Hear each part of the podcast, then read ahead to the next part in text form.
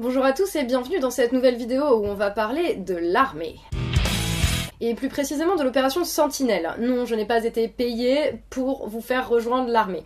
En vrai, pourquoi je souhaite parler de ça C'est parce que sous la vidéo où je parlais du traitement par BFM du passage de Macron en Guadeloupe suite à l'ouragan Irma, il y a quelqu'un qui a laissé un commentaire et il ou elle, je suppose qu'il ou elle est militaire, a répondu à la question que je posais dans la vidéo, à savoir pourquoi est-ce qu'on n'a pas pris les devants et qu'on n'a pas envoyé de militaires.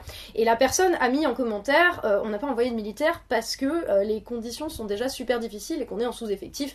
Euh, sous-entendu, bah du coup, c'est impossible d'inventer des gens comme ça pour les envoyer à Saint-Martin. Et en plus, c'est tombé au moment où la ministre des Armées, Florence Parny, euh, annonçait qu'ils allaient réformer l'opération Sentinelle pour la rendre plus flexible et plus efficace. Et pourquoi je voulais en parler aussi, c'est parce que les militaires, on les entend jamais parler publiquement euh, de leur boulot. Ils sont tenus à ce qu'on appelle le devoir de réserve, ça veut dire qu'ils n'ont pas le droit de parler de leur mission, de leur travail, de leurs conditions de travail. Donc ça fait deux ans et demi que l'opération Sentinelle existe.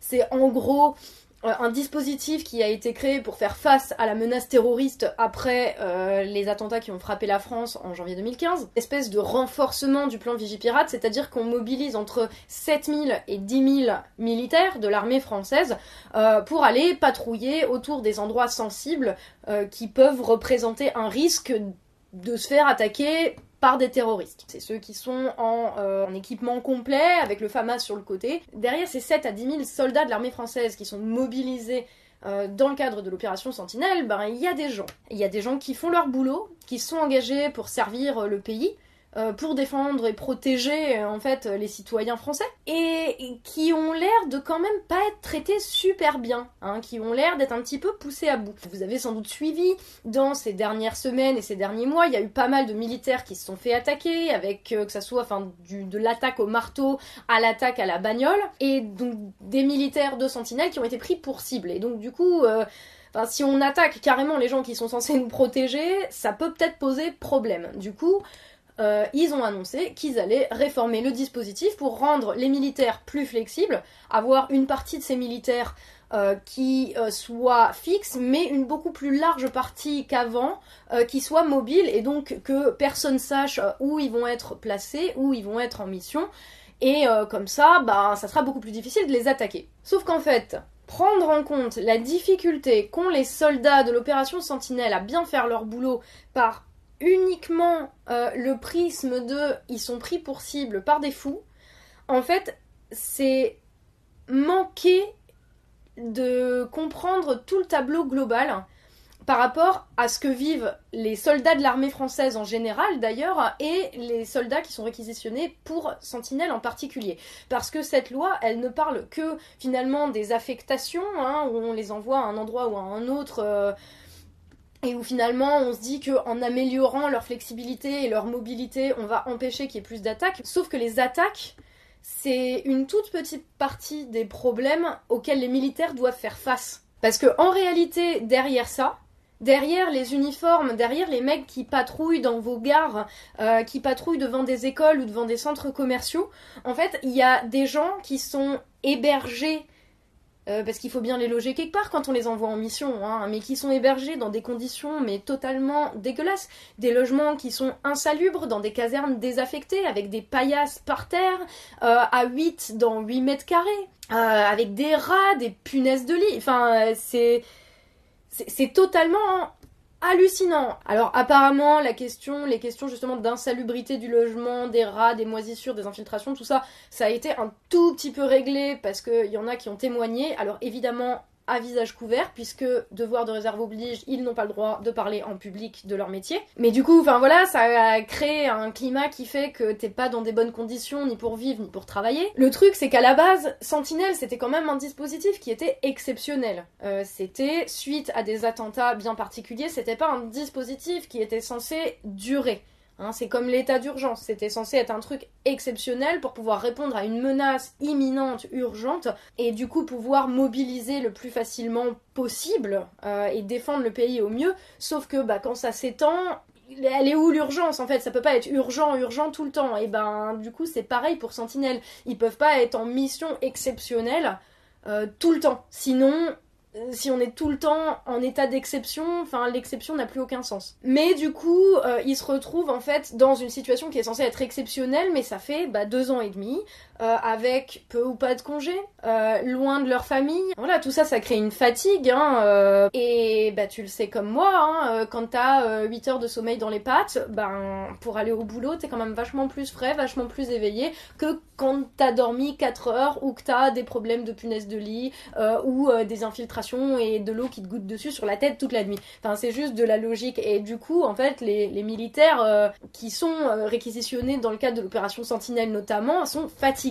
Tu vois, quand t'as des missions de 5h à 23h à patrouiller dans un habit qui est super chaud, euh, avec un FAMA sur le côté euh, pendant toute la journée, bah évidemment que euh, t'es moins opérationnel. En plus de ça, bah comme pareil, c'est un dispositif qui est un peu exceptionnel, il devrait y avoir une formation appropriée. Visiblement, il y en a pas. En fait, tout ça c'est fait dans l'urgence au détriment de la formation des militaires. Et je vous parle pas des coupes dans les budgets qui font qu'il y a plein de militaires qui doivent payer leur équipement eux-mêmes avec leur solde. Rien à voir avec les pubs de l'armée de terre où on te vend un truc super dynamique où tu vas partir à l'étranger, euh, où euh, tu, vas avoir un, job qui est sympa, où tu protèges, où tu sers euh, la communauté. Et où au final, tu te retrouves dans des conditions dégueulasses. Et je dirais bien qu'en plus de ça, il y a une sorte de détestation quotidienne de ces mecs-là. Tout le monde les déteste. Parce que voilà, les violences extrêmes, extrêmes entre guillemets, de la part de terroristes qui les prennent pour cible, c'est une chose. Mais il y a presque pire en fait, c'est la violence passive des gens qui passent, euh, qui peuvent leur cracher à la gueule, qui peuvent euh, les insulter. Et enfin ça c'est documenté quoi. Il y, a des, militaires qui en parlent de ça. Et là où au début, après les attentats euh, de, de, janvier et de novembre 2015, en fait, les gens étaient super contents de les avoir dans les rues parce que ça rassurait. Maintenant, le fait que ça soit étendu et que ça soit devenu la norme, le normal, euh, en fait, il y a de plus en plus de gens qui supportent plus et du coup qui se défoulent un petit peu sur eux en sachant que de toute façon ils peuvent pas bouger sauf si leur vie ou la vie d'autres personnes est en danger. Donc voilà, t'imagines, tu te mets dans un boulot, euh, tu te dis bah, je vais quand même servir euh, mon pays, je vais servir la communauté, donc c'est vachement cool, c'est vachement gratifiant. En vrai, bah du coup, c'est pas du tout ça. tu, tu vas pas du tout faire des missions à l'étranger comme on t'avait promis, donc déjà il y a tromperie sur la marchandise. Ensuite, t'es vraiment dans des conditions euh, qui sont horribles. Quand t'as euh, des militaires qui ont même pas de douche et qui sont obligés de prendre à leurs frais une souscription euh, au club de sport pour pouvoir aller prendre des douches, enfin, c'est quand même un peu limite pour un des pays les plus riches du monde. donc en plus des, du boulot qui est pas du tout celui pour lequel t'as signé, que t'as des conditions de merde, en plus les gens te détestent, genre tout le monde te déteste et te crache à la gueule dès qu'il peut, et en plus de ça, t'as même pas le droit d'en parler. Parce que quand t'as un boulot euh, qui te fait chier ou quoi, et eh ben à la limite tu peux aller gueuler dehors, tu peux aller manifester, euh, ou je sais pas, et t'as le droit d'en parler sur les réseaux sociaux, d'en parler à tes potes, etc. Quand t'es dans l'armée, t'as pas le droit. Donc psychologiquement, ça t'isole, mais tellement euh, du reste du monde. Donc vous voyez comme moi comment ce cocktail, il est explosif. C'est même étonnant qu'il n'y ait pas plus de gens qui démissionnent. Il y en a pas mal, hein, mais, mais disons qu'on on sait pas, enfin c'est pas trop documenté en fait. Euh, c'est pas pas que c'est secret, mais il a pas, j'ai pas réussi à trouver de chiffres en fait. J'en ai cherché, mais j'en ai pas trouvé. Euh, j'ai juste trouvé des témoignages de militaires ou d'anciens militaires qui disaient qu'ils étaient de plus en plus nombreux à démissionner. Mais je veux dire, il n'y a pas besoin euh, d'être psy pour voir que ce type de conditions H24 plus l'isolement, il y a moyen que ça te fasse péter un câble euh, méchant, quoi. Entre les burn-out, euh, les syndromes d'épuisement, euh, l'anxiété généralisée, enfin, c'est. C'est pas possible en fait de, vivre et de travailler dans des conditions comme ça. ce qui est triste, c'est que on n'a pas de chiffres pour les dépressions, pour les burn-out, pour les angoisses ou pour les démissions, mais il y a des trucs qui sont documentés parce que des fois bah, ça sort dans les médias. C'est que t'as des militaires envoyés dans le cadre de l'opération Sentinelle qui se sont suicidés avec leur fusil d'assaut. Ça témoigne de quelque chose. Euh, c'était des jeunes, ils avaient 25 et 26 ans. C'est pas euh, des mecs qui ont une histoire euh, de bataille avec la dépression et machin. C'est des jeunes qui sont engagés, vu leur âge, vraisemblablement après les attentats soit de Charlie, soit de novembre 2015, pour justement aller servir, aller défendre leur pays. Et deux ans après, ils se font sauter le cerveau en service, en uniforme, avec leur arme de service. Qu'est-ce que ça dit de la société dans laquelle on est?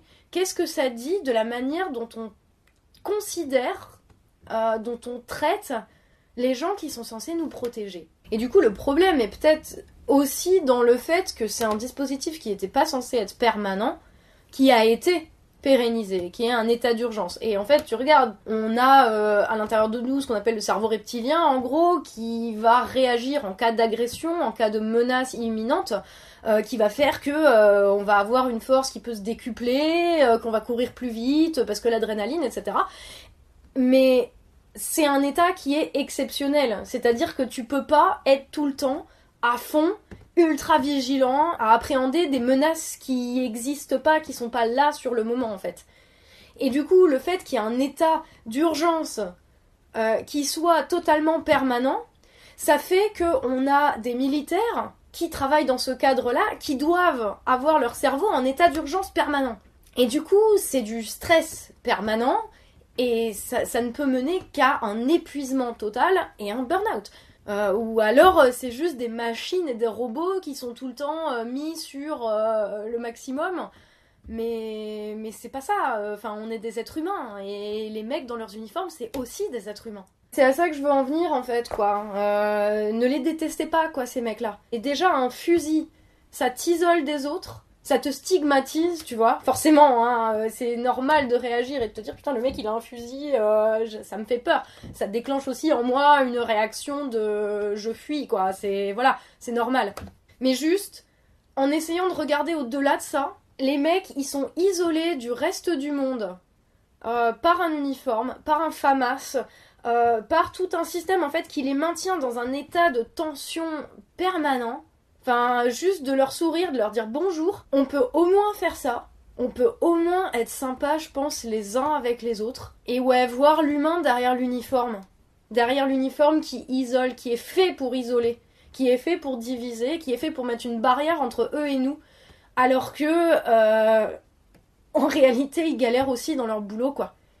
Et que eux non plus, ils n'avaient pas signé pour ça.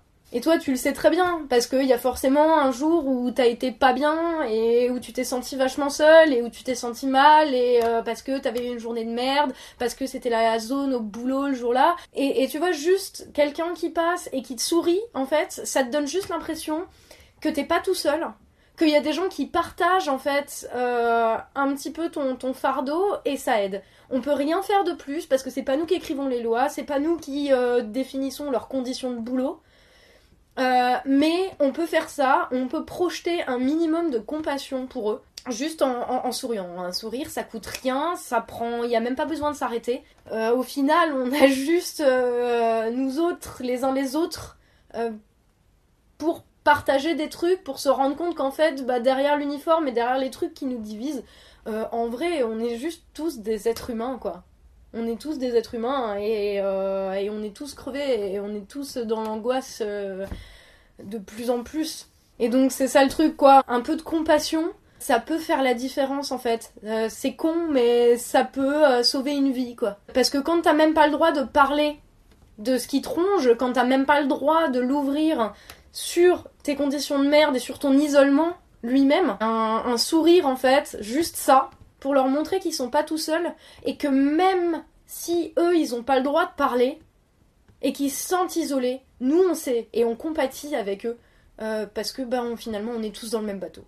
Voilà, et ça, ça peut faire toute la différence du monde. Ça peut faire la différence sur une journée où euh, t'es poussé à bout et où euh, tu contemples ton FAMAS en te disant est-ce que je fais la connerie ou est-ce que je la fais pas? Et bien s'il y a une personne qui t'a souri dans cette journée-là, ça peut faire la différence merci d'avoir suivi cette vidéo qui est peut-être un petit peu longue, j'en suis désolée, elle m'a elle m'a coûté beaucoup à écrire parce que euh, je me suis dit mais euh, parler de, de, l'armée, il y a énormément de gens euh, qui vont me tomber dessus en me disant mais t'as pas honte de faire l'apologie de l'armée, des sentinelles, etc. en vrai, là moi je m'en fous des divisions de est-ce qu'il y a un tel qui est militaire, est-ce qu'il y a un tel qui l'est pas. Euh, pour moi, là, ce qui compte, c'est qu'il y a des êtres humains et que on est plein d'êtres humains à se dire qu'on est vraiment dans un monde de merde, dans un système qui nous exploite et que il y a plein de choses qui peuvent changer juste si on se regarde et qu'on se dit oh putain, on est pareil. Voilà. Donc euh, c'était vraiment vachement important pour moi de parler de ça. J'espère que même les plus antimilitaristes d'entre vous sauront regarder au-delà de l'uniforme euh, pour voir l'être humain et pour voir le cœur qui est derrière. Voilà, n'hésitez pas à partager cette vidéo si elle vous a plu. Si vous êtes militaire et si vous avez été mobilisé dans le cadre de l'opération Sentinelle, n'hésitez pas à donner votre avis, même si je sais que vous n'avez pas le droit, du coup euh, je comprendrai que vous puissiez pas. Vous pouvez aussi vous abonner à ma chaîne et soutenir mon travail via ma page Tipeee si vous en avez les moyens. Je vous dis à la prochaine, force et honneur et bien sûr prenez soin de vous.